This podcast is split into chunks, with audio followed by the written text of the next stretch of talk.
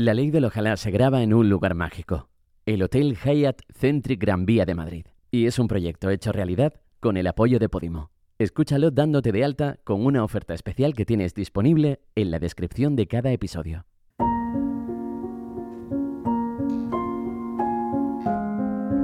La ley del ojalá es aquella que hace que te paralices, que dudes de tus capacidades, hasta de tu talento y de ti. Es una ley que relacionan a la cobardía de querer y no poder. Es una ley que no se refleja en ningún libro, pero que perdura en el tiempo y en la historia. Una ley imborrable que nadie es capaz de hacer desaparecer. Es una ley universal, pero que algunas personas esquivan, o bien, o intentan por todos los medios no cumplir. Y eso es lo que hace que consigan lo que siempre soñaron. La ley del ojalá está dedicada a aquellas personas que eligieron el camino de luchar por lo que querían, a pesar de que las voces intentaron lo contrario. A pesar de ir a contracorriente, o incluso de sentir la soledad más absoluta como precio a pagar. Pero también habrá experiencias bonitas, caminos llenos de luz y encuentros mágicos. La ley del ojalá es un podcast en el que hablaremos de metas, de cumplir sueños y de perderse en la inmensidad de querer que pase lo que siempre quisiste que pasase y de repente pasó. Del camino hasta que llega, de si llegó tal y como lo había soñado y de si mereció la pena.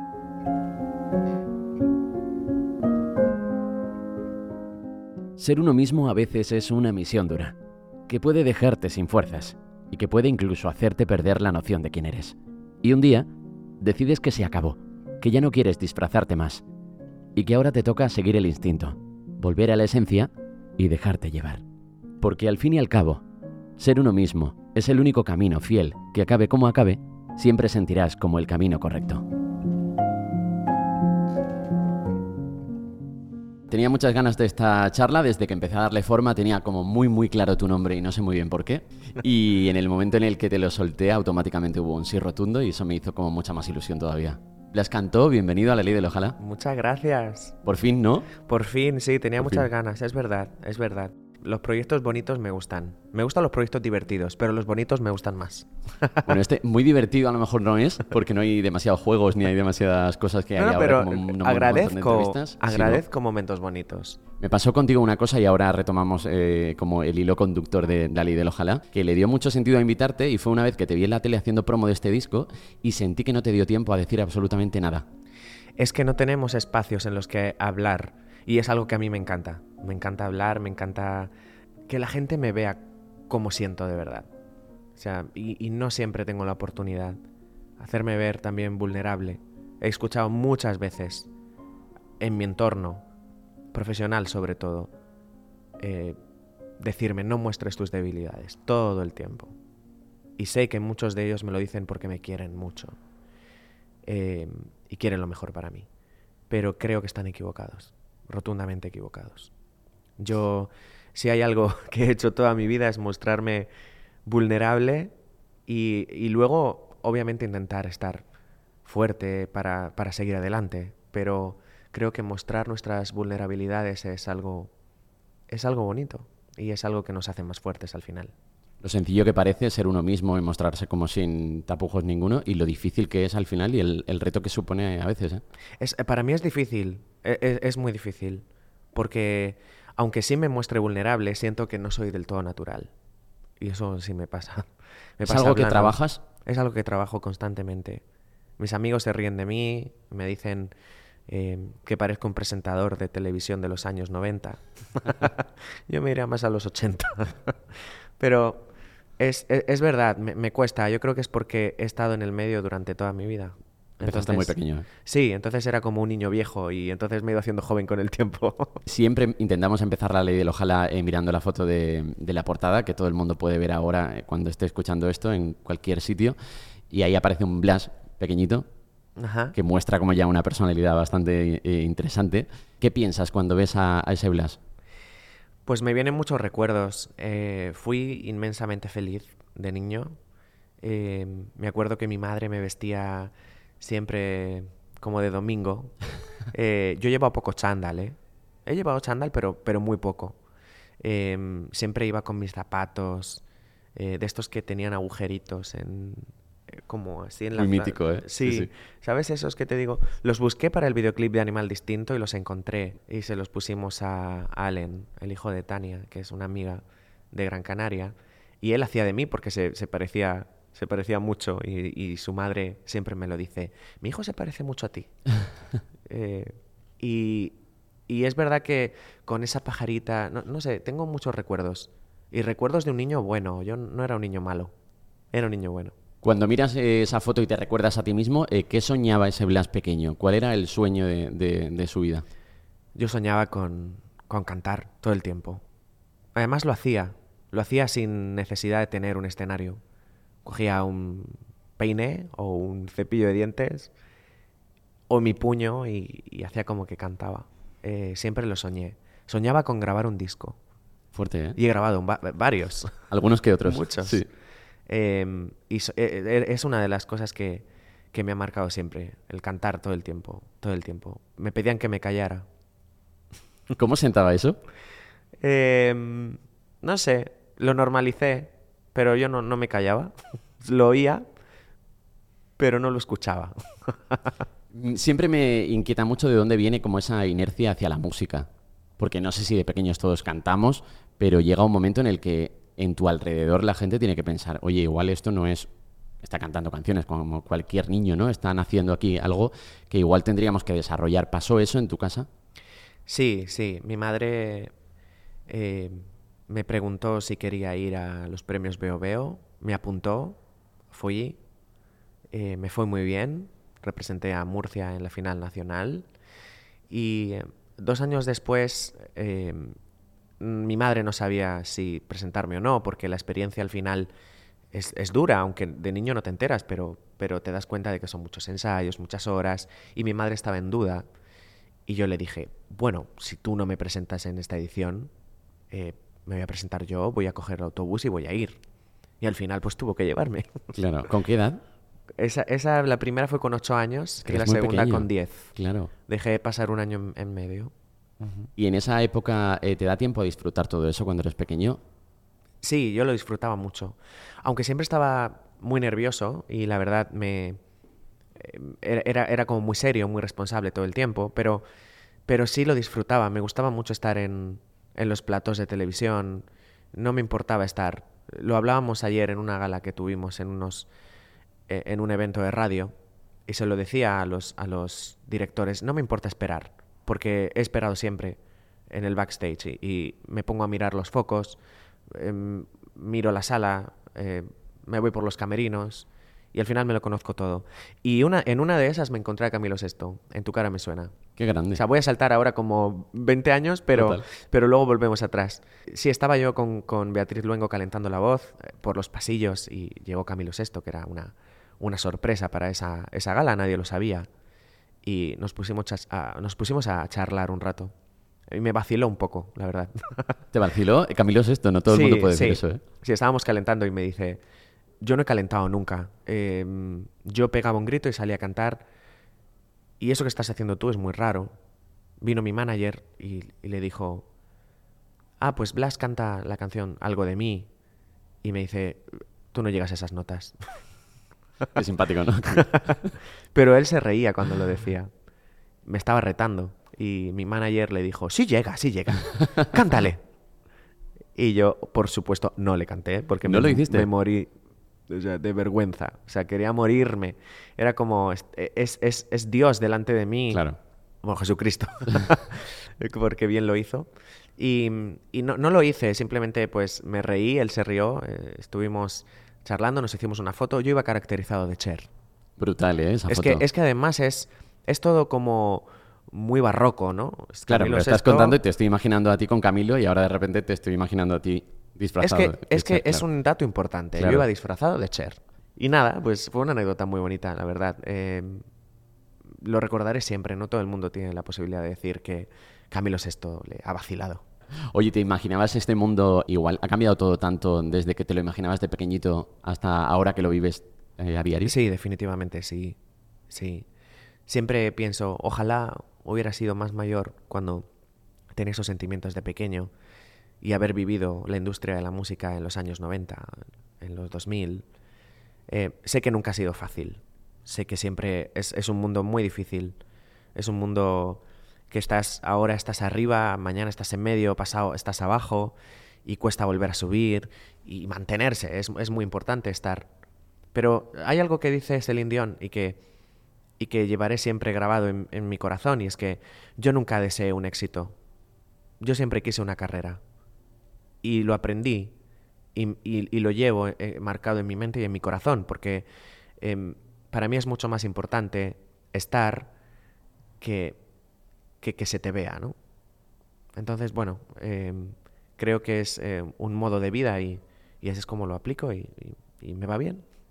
Además, cuando hablamos de, de sueños, de metas, de, de, cosas a conseguir, pues mucha gente ahora de repente pone el foco en, en un Wizzing, ¿no? Como llenar un Wizzing ya sería ah. como el pico en España más grande de mi carrera. Y claro, tú ya has pasado por ahí. Entonces, después de eso, ¿en qué piensas para seguir adelante, para eh, que haya otra meta? No creo que llenar un Wizzing sea como una meta y, y sin más, ¿no? Mi meta, y, y de hecho actual, actual, actualmente, es cantar las cosas que quiero cantar no cantar canciones para sonar en no sé dónde, para intentar llegar a no sé dónde. Porque al final lo hablaba con Rosalén ayer. Estábamos en el camerino. ¿Cómo estás? ¿Qué estás haciendo? Le dije, pues por primera vez en mi vida creo que voy a hacer cosas que, que, que genuinamente quiero hacer. Dice, pero ¿qué estabas haciendo antes? Digo, bueno, la inercia, ¿no? De, de los consejos, de, de lo que está bien, de lo que está mal, de lo que puede ser o de lo que no puede ser, y al final te olvidas de lo que tú quieres hacer. Y, y creo que siempre, siempre he tenido en mente lo, lo, que soy, nunca lo he dejado ir. Por eso en El Príncipe existen canciones como El bueno acaba mal, eh, A Fuego, Marte, canciones que podían sonar en algunos sitios, pero también las que suenan en mi corazón, que está El Príncipe, está Ceniza, El Perdedor, la cura, que para mí La cura es una de las canciones más bonitas que he escrito nunca. Entonces, eh, creo que mi corazón me está diciendo, ahora sí se vale que se vea la cara B del álbum y por algo insistí en que esas canciones estuvieran. ¿Te das cuenta de eso en la actualidad o en el momento en el que estás cantando canciones que ahora, pues por ejemplo, piensas que no es justo lo que querías hacer en tu trayectoria. ¿En ese momento lo vives así o, estás en esa inercia, lo estás disfrutando y estás haciendo en teoría lo que sí que quieres hacer y luego es cuando te das cuenta que no? Bueno, realmente te convences de que quieres hacerlo, pero, pero yo nunca he dejado de sentir que lo que quería realmente hacer era la cara B del álbum y por eso insistí en que esas canciones estuvieran y por eso están, porque no hay que dejar morir la esencia de uno. Y al final siempre era como, pues Blas, puedes hacer cosas, puedes hacer todo lo que te propongas, si me pides que lo haga yo lo escribo, porque están escritas por mí. Y yo lo hago, está bien, yo lo hago. Pero, pero sí déjame hacer lo otro, porque, no. porque yo lo necesito. Y, canciones como Él no soy yo, que me dieron momentos increíbles. Eh, también hay algo en mi contra y es que me aburro mucho de las cosas que hago. Entonces siempre estoy haciendo cosas diferentes. No me gustaría sonar durante 30 años igual. Eh, es, algo que me frustra bastante y que con, lo que lucho cada día. Pero sí creo que estoy en el momento de volver a la esencia, de volver a lo que sí me hizo plenamente feliz. Eh, no quiero ponerme un disfraz todo el tiempo. A un rato está bien pero sí déjame volver. ¿Y si has sentido que lo has llevado mucho tiempo? He sentido que en la última etapa lo he llevado. Pero sabes que es, es algo también que he necesitado a nivel emocional. Porque si no llego a hacer esas canciones, yo hubiera desaparecido a nivel emocional. Yo no, yo no estaría fuerte, no estaría aquí, no estaría hablando contigo. Porque son canciones que me han hecho bailar, que me han hecho querer salir de fiesta cuando yo nunca he salido. Yo siempre he sido más casero. Que me han hecho querer beber, bailar eh, y, y, vivir los 20 porque no los viví. Y sí se vale, sí está bien. Está bien hacer eso. Pero ya lo he hecho.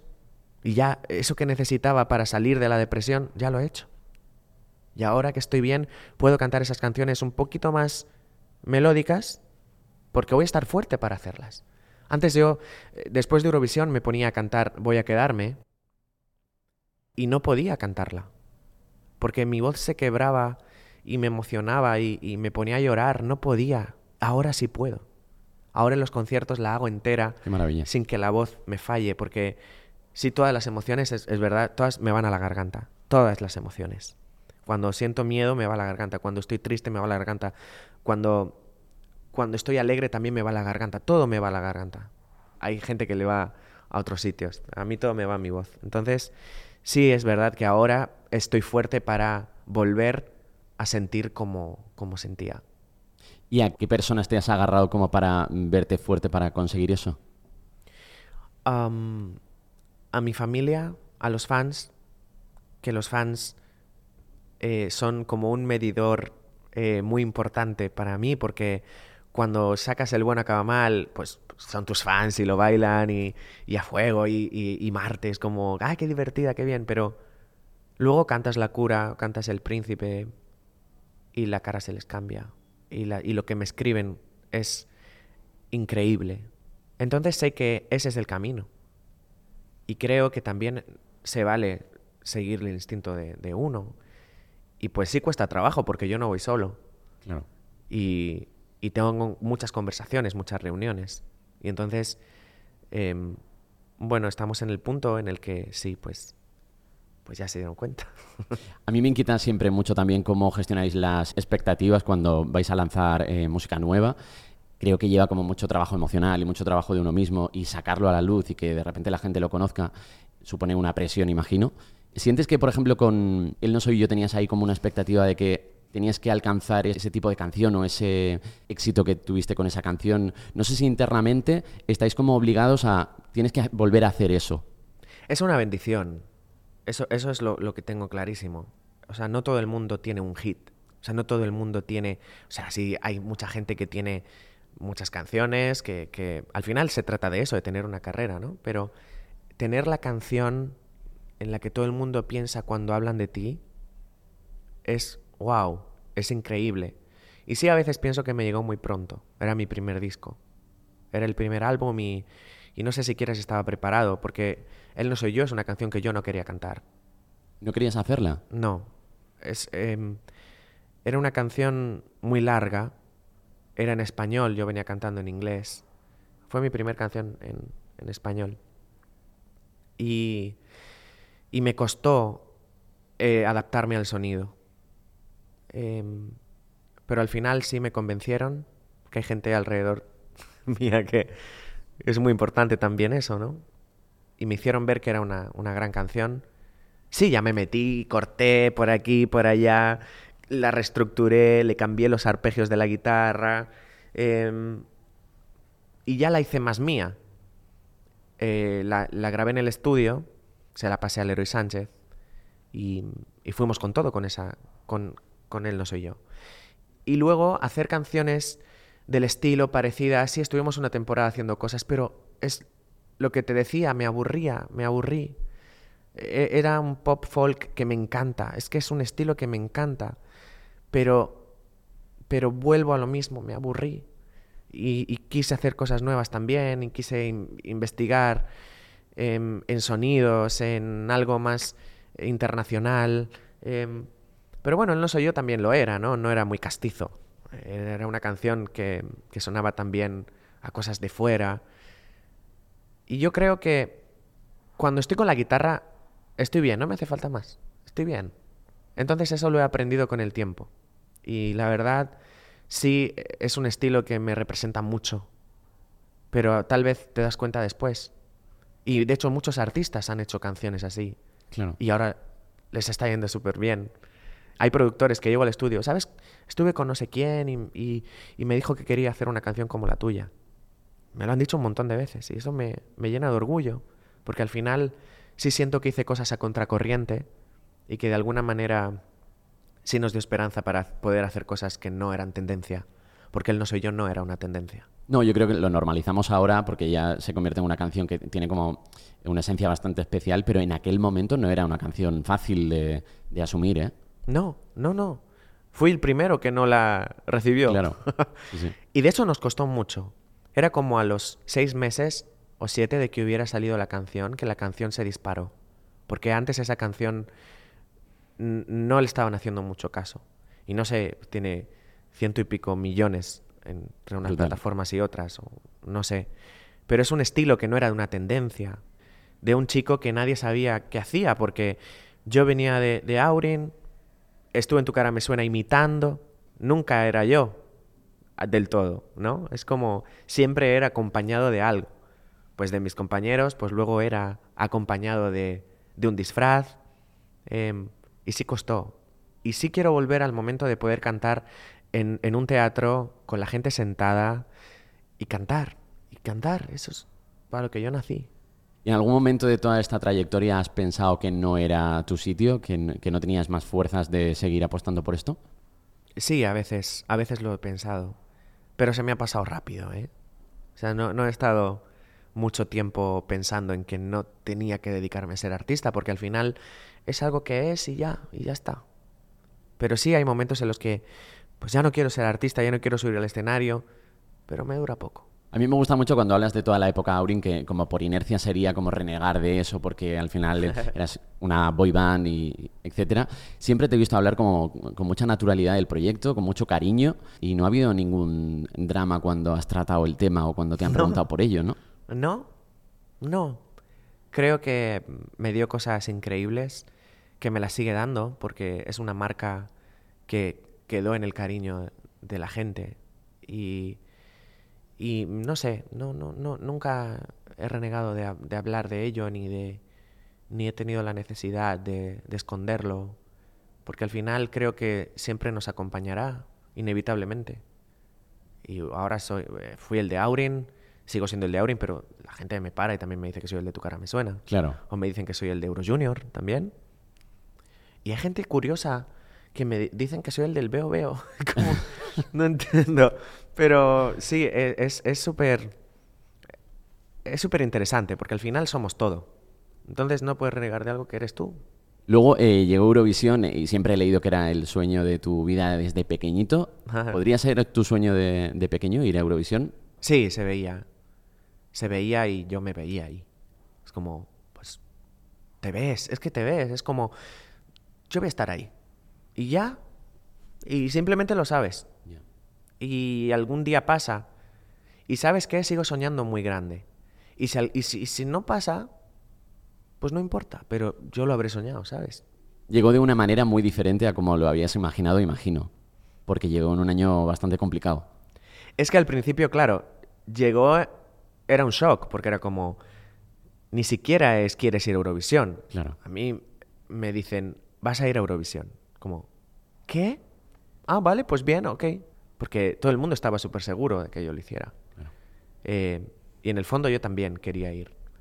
Y al final, pues, las cosas suceden de otra manera, porque llega una pandemia, eh, todo se vuelve un desastre, empiezo a pensar que nunca va a suceder y obviamente no sucedió.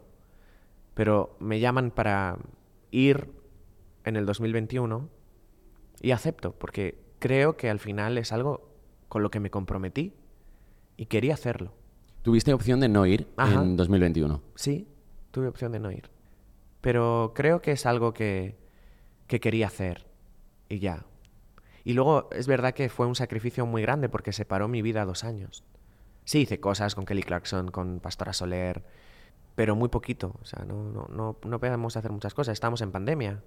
No podíamos hacer conciertos. Imagínate, pues todos los conciertos que hubiera hecho si, si hubiera hecho Eurovisión sin pandemia. Eh, porque luego en el 2021 seguíamos en pandemia y había muchas restricciones. Entonces, todas estas restricciones nos hacían perder oportunidades en portadas de revista porque no se podían hacer los reportajes, de ir a no sé qué sitio porque los eventos estaban todos cancelados, de hacer conciertos porque nadie podía cantar. Y claro, lo que sí podía hacer es hacer cosas online, pero creo que nací para el vivo, para el directo. Me cuesta mucho grabarme con TikTok o con Instagram o, o aparecer de esa manera. O sea, yo soy más carnal. O sea, es, es- eso sí me cuesta mucho, las redes sociales. Y a nivel canción, ¿cómo gestiona una persona en el momento en el que tú estabas? La exposición mediática que tuviste, la crítica, eh, porque evidentemente todo se critica, da igual lo que hagas, que siempre va a haber ahora una crítica justo al minuto de lo que lances. Pero mm, realmente pensaba como mucho en cómo estaba gestionando en, ese momento porque creo que había cierta poca empatía. Yo creo que habían escuchado al Blas cantar El no soy yo, al Blas que cantaba El no soy yo. Y yo creo que la gente esperaba que cantara algo como Él no soy yo. De hecho, hice una canción que era prima hermana, no, hermanísima de Él no soy yo. Y no la quise cantar, porque era una copia. Y no la he sacado. Y es una gran canción, pero es una copia y no quiero copias. No soy el artista que hace canciones sobre canciones sobre canciones sobre canciones que lo podrían denunciar por plagiarse a sí mismo. Yo no soy ese artista. Entonces, mi obsesión por hacer cosas distintas me llevó a un camp en... ¿Dónde fue? En Edimburgo, creo, sí. Y escribimos tres canciones. Una de ellas se llamaba Silencio, otra se llamaba Desaparecer y otra se llamaba Universo. Y entonces llegó Universo, en la compañía encantó la canción, era como muy Coldplay en la producción, em, los sonidos que utilizábamos, la manera de cantarlo. Nos pareció muy cool, pero no era lo que la gente esperaba de mí, una vez más. Entonces sí cuando la sacamos, que hicimos un vídeo carísimo, eh, dirigido por Cristian Velasco. Estábamos, lo hicimos entre, entre mm, Lanzarote y Tenerife. Parece que estábamos en la luna. es espectacular ese vídeo. Y parece que, pronosticó la pandemia porque todos llevamos como mascarillas, la cara tapada eh, y como chubasqueros. Em, y lo presentamos y yo estaba súper ilusionado porque era como, wow, me lo ponía en los cascos y decía, ¿cómo se escucha? Sí, además tenía una historia como muy visual, eh, eh, sí, te lo imaginabas perfectamente en actuación. Y además lo que contaba yo sobre esta canción era muy importante para mí, porque era mi primera vez que yo decía, perdona mi universo por no contar quién verdaderamente soy. Y eso no lo escuchó nadie. ¿Te frustró esa sensación de estar intentando lanzar un mensaje tan importante para ti y que no se... No sé, me parece curioso que hablemos de los mensajes, de las letras, sobre todo en Eurovisión de cuál es el mensaje que quiere decir, que, si nos importa o no nos importa la letra, y cuando haces una letra que dice cosas, nadie, nadie le presta atención porque, porque no esperan eso de ti, porque quieren que seas el mismo chico que cantaba Él no soy yo. Y entonces sí, cuando hicimos la rueda de prensa, que estábamos todos ilusionados, llegué a mi casa y me puse a llorar, porque leí Twitter. Y Twitter es muy destructivo.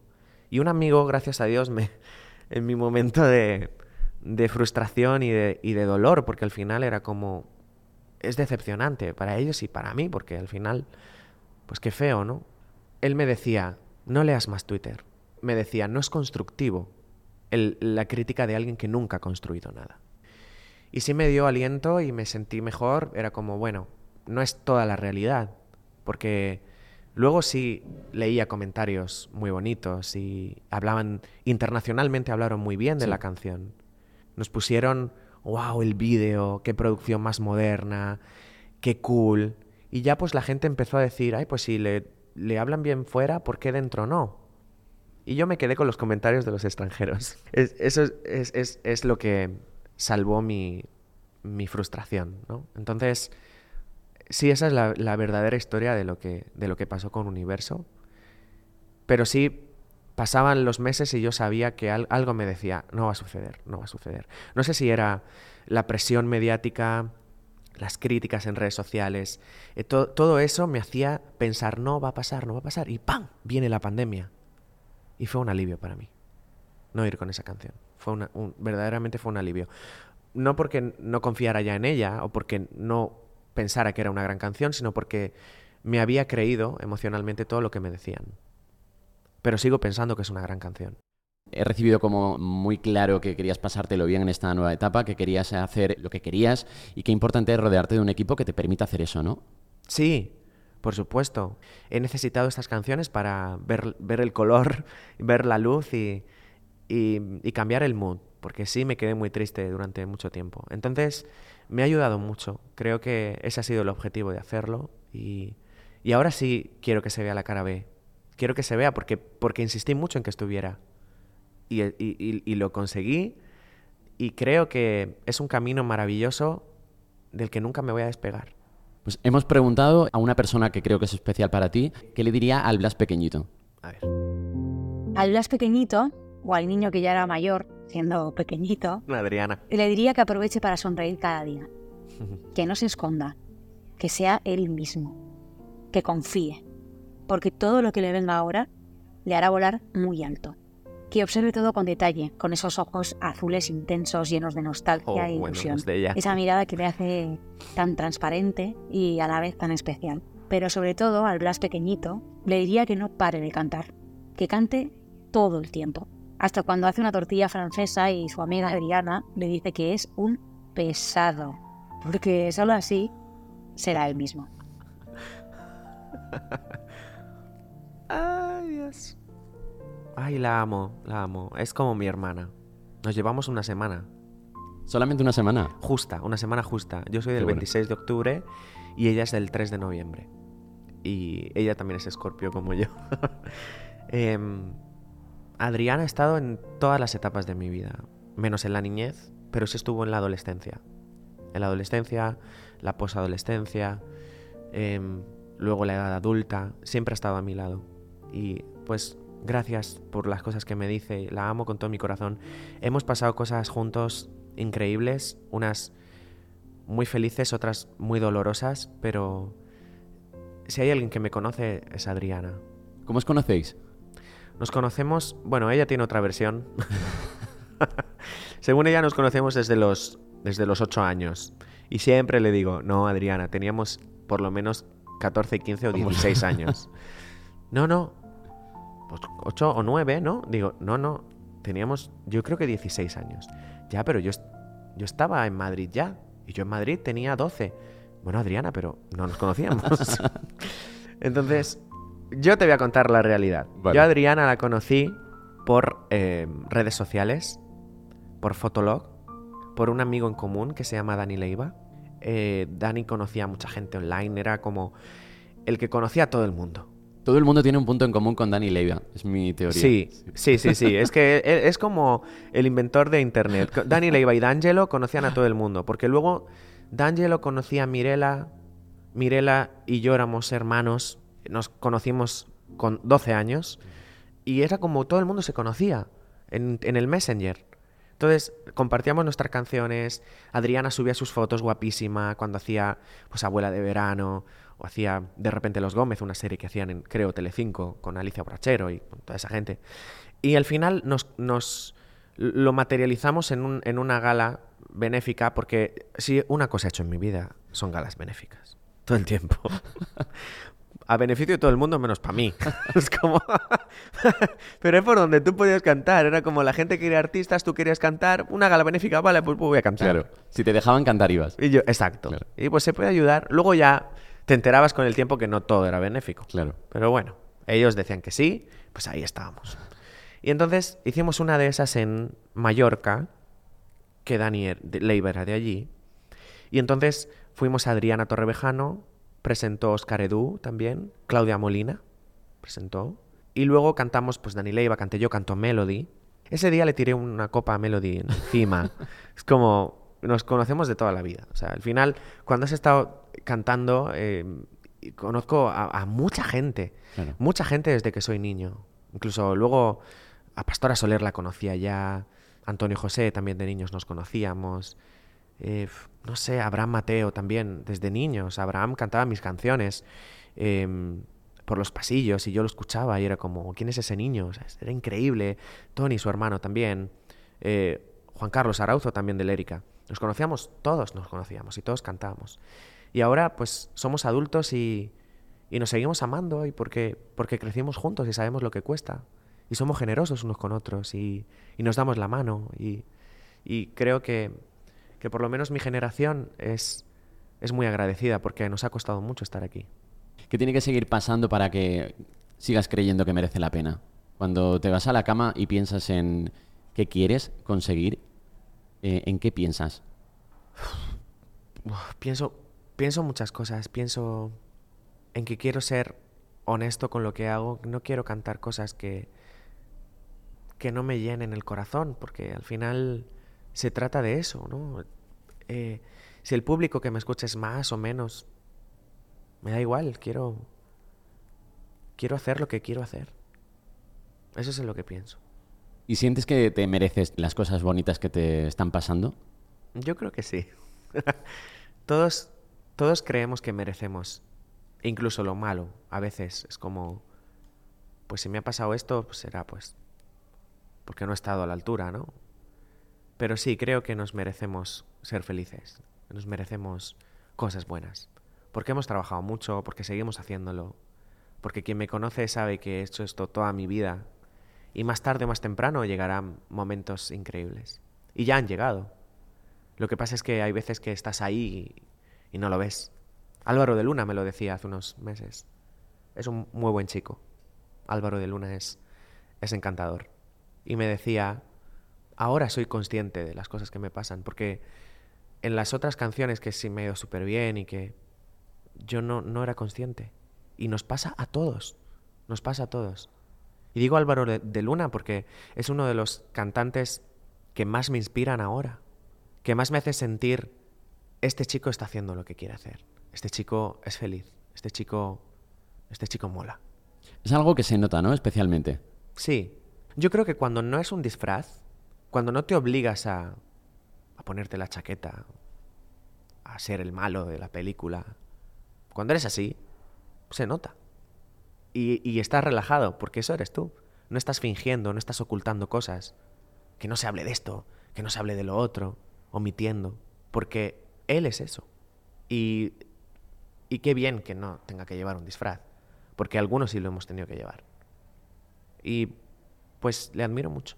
¿Sientes que estás consiguiendo, has conseguido quitarte esa capa que te estorbaba y ese disfraz y estás siendo tú mismo 100% sin ningún tipo de complejo y sin ningún tipo de miedo de que dirán, no voy a decir esto? Yo siempre te he visto muy correcto, ¿no? Sí, casi siempre he sido correcto. Claro. Menos en Twitter, sí, me meto en muchos fregados y es algo que estoy corrigiendo. No quiero estar en todos los, los araos. No, no tengo que defender todas las causas.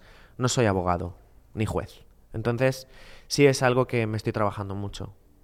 Pero, pero sí, o sea, eh, como pasé de ser súper correcto y de hablar de lo que tenía que hablar y de esa imagen de cantante impoluto que, que parecía de la nobleza, vestido de traje, pasé a ser, o sea, un rebelde en todos lados. O sea, estaba enfadado. Estaba todo el tiempo contestaba, contestón, maleducado. Puse cosas en Twitter que jamás, o sea, jamás hubiera puesto. Jamás. Y pues esa fue mi etapa de rebelde y también yo estaba a la defensiva. Yo también, yo también me estaba defendiendo. O eso, o eso creía. Porque, porque sí sufrí mucho. Y entonces cuando sufres mucho y cuando pasé por esas pérdidas horribles y, tanta presión mediática y Eurovisión y, todo el rato machacando, es como pues, pues te defiendes. Pero yo no era eso, yo no soy eso. Yo no soy estúpido, contestón. Y con el tiempo, pues parece que me había convertido en eso. Y no solamente en Twitter, en mi casa también. En mi casa yo estaba enfadado todo el tiempo, a la defensiva. Y eso se acabó. Se tiene que acabar. Y pones el príncipe a tu disco justo por todo esto. ¿Era una forma de, darle ese lugar a, esa esencia o de acabar con ello? ¿Por qué se llama el príncipe?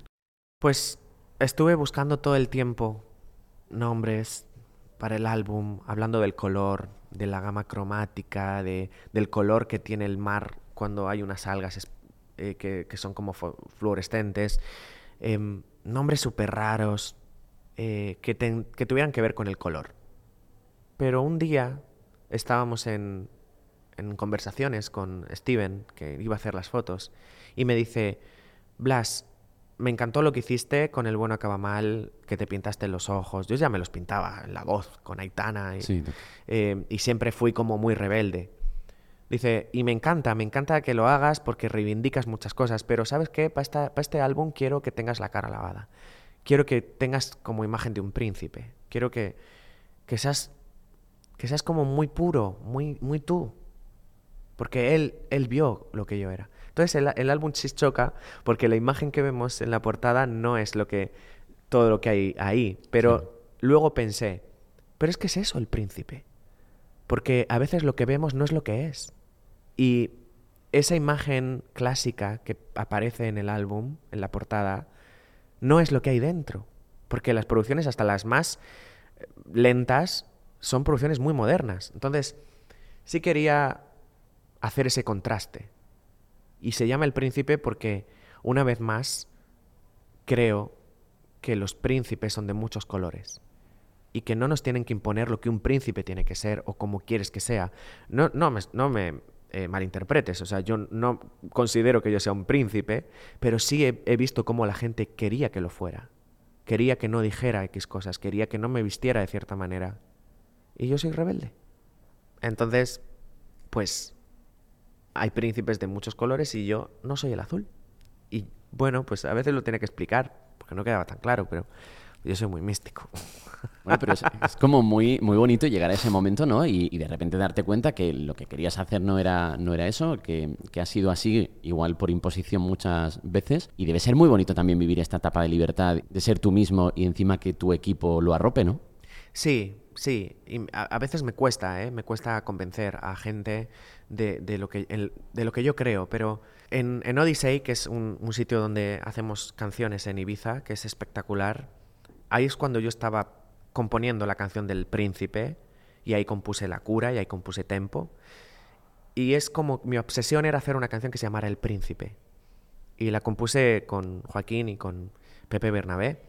Y ahí ellos me decían, eres el puto príncipe. Se tiene que llamar tu álbum así. Tienes que hacerlo. Vamos a hacer una canción que se llame así. Y al final recuperé la fuerza para defender en lo que yo creía, porque cuando el entorno me decía, no estamos seguros de que se llame El Príncipe, parece muy clásico, eh, yo decía, por eso, por eso, porque las canciones que hay dentro no lo son y quiero ese contraste. Bueno, pero... Y, al final te vas creyendo lo que opinan los demás y, te, y tu opinión se va quedando atrás y atrás y atrás y atrás todo el tiempo. Y yo no soy el que cede todo el tiempo. O sea, es verdad que somos un equipo y que todo el mundo habla, todo el mundo opina, todos queremos lo mejor para mí, para el proyecto, no lo pongo en duda. Pero hubo muchas veces que sí dejé de creer en mí y en, lo que yo sentía, no solo a nivel conceptual, sino a nivel de repertorio también. Claro. O sea, yo, yo quería que estuviera esa ranchera, el perdedor, costara lo que costara. Oye, menos mal, ¿eh? Muchas gracias. Porque aunque no sea un single foco y aunque no esté mostrando esa cara, pues ahora sí. Y menos mal que está. Porque eso he sido toda mi vida. Obviamente, alguien me dijo, no, puedes hacer eso porque tú no eres Luis Miguel. Como, bueno, yo soy Blas. Luis Miguel, obviamente solo hay uno. Yo no, nunca he imitado a Luis Miguel ni quiero ser Luis Miguel.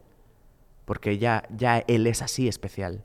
Y le admiro como es. Y me, me encanta, lo amo pero tal vez sí pueda estar más cerca de canciones de corte más clásico que de canciones como El bueno acaba mal.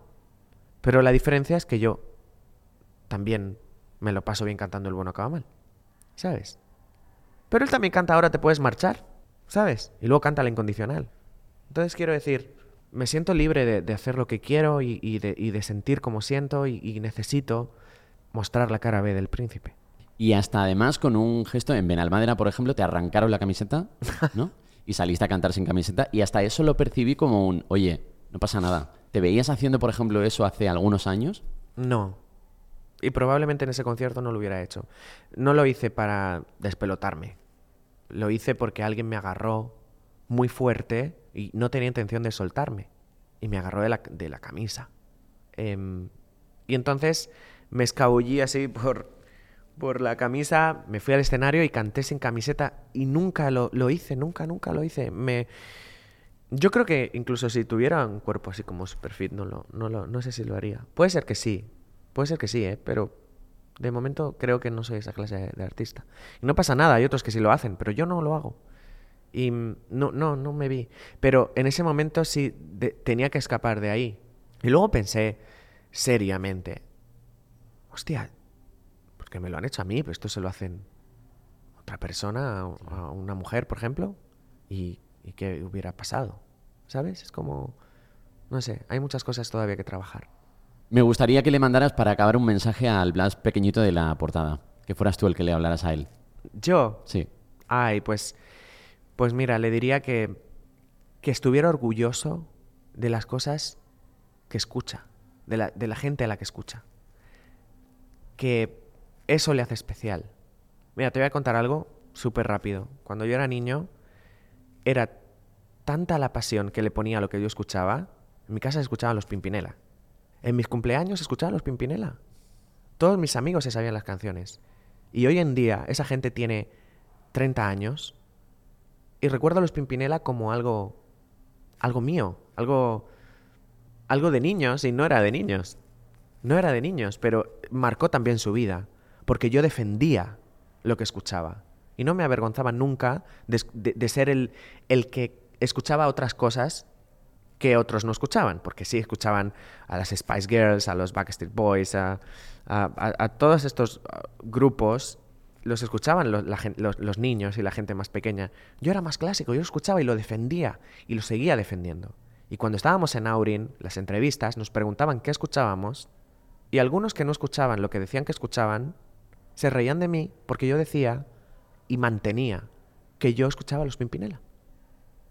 Entonces, creo que es algo que me ha marcado toda la vida. O sea, estoy muy orgulloso de haber escuchado todo tipo de música.